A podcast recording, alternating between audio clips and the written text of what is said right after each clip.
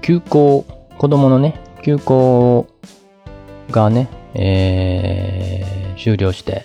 学校始まったんですけれども、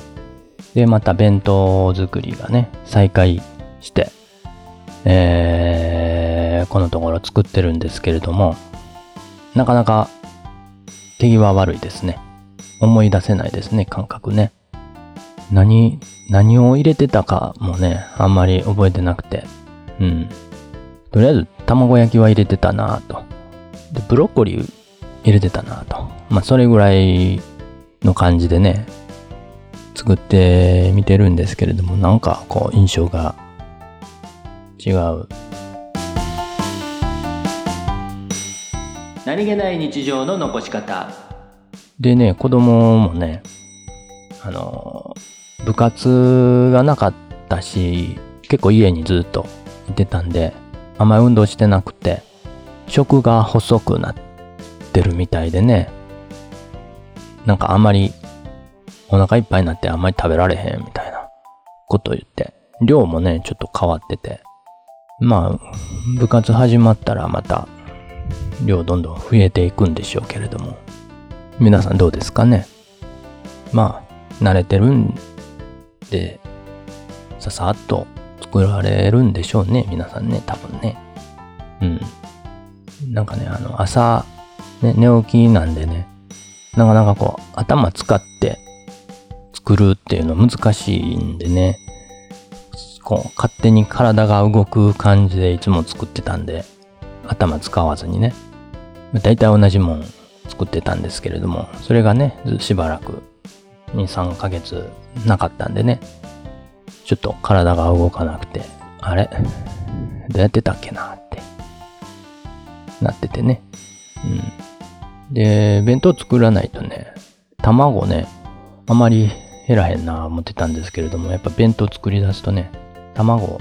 毎日使うんでね、卵焼き欠かせないんで、毎日使うんで、もうどんどん減りますね、卵ね。もう毎日買わなあかんちゃうかな、いうぐらい。まあそんなことはないけど、結構頻繁に買うぐらい卵の減りが早いですね。まあいいんですけどね。えー、ベランダ菜園結構やってる人増えてるんじゃないかなと思うんですけれども、どんな感じですかね。もうトマトなんかだとね、実がついて、ね、うちのベランダのトマトも若干赤くなりつつあるぐらいな感じなんですけれども、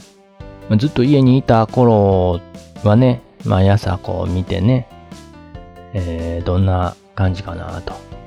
楽しみにできたと思うんですけれども、まあ自宅、何？自粛解除して、ね、外出るようになったらね、まあちょっと、ね、朝の野菜チェックできてますかね。結構ね、毎朝見てあげるっていうのが大事で、ね。あまりね、触りすぎるのは良くないんですけれども、まあ、目は離さない。よく見てあげるっていうのはね、まあ子育てとよく似てるところで、うん。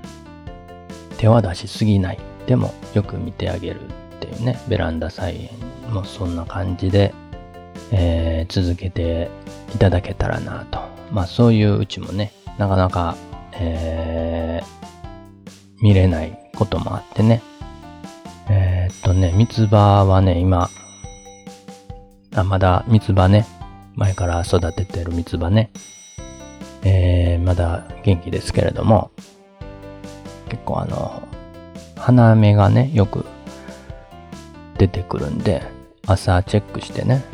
花芽だけ摘んで、えー、お水あげてとかね、してるんですけれども、もう成長早いんでね、この時期ね、もうほっといたらすぐに花芽伸びてきて、ね、え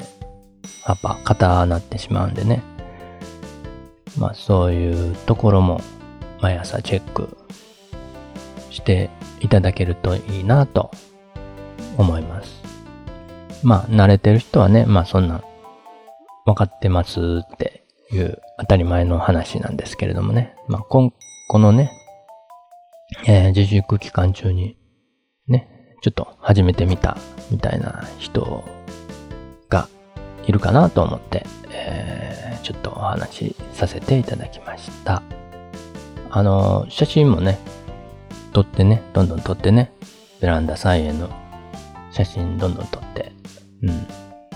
投稿、ノートの方にね、投稿してみてください。うん。なかなかね、その、どうやって撮ったらいいのかなってね、思うところもあると思うんですけれども、この間お話ししたモノクロの画面にして撮るっていうのをやってみると、その光と影のバランスがよく見えて、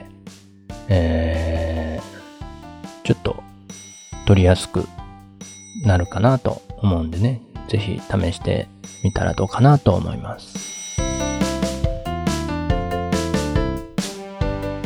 えっ、と、そしたら、えー、っと、今回、えー、コラボ楽曲完成した、えー、カーテンに隠れた猫のフルバージョンをちょっと聞いていただいておしまいにしたいと思います。何気ない日常の残し方、のんびりデイズでした。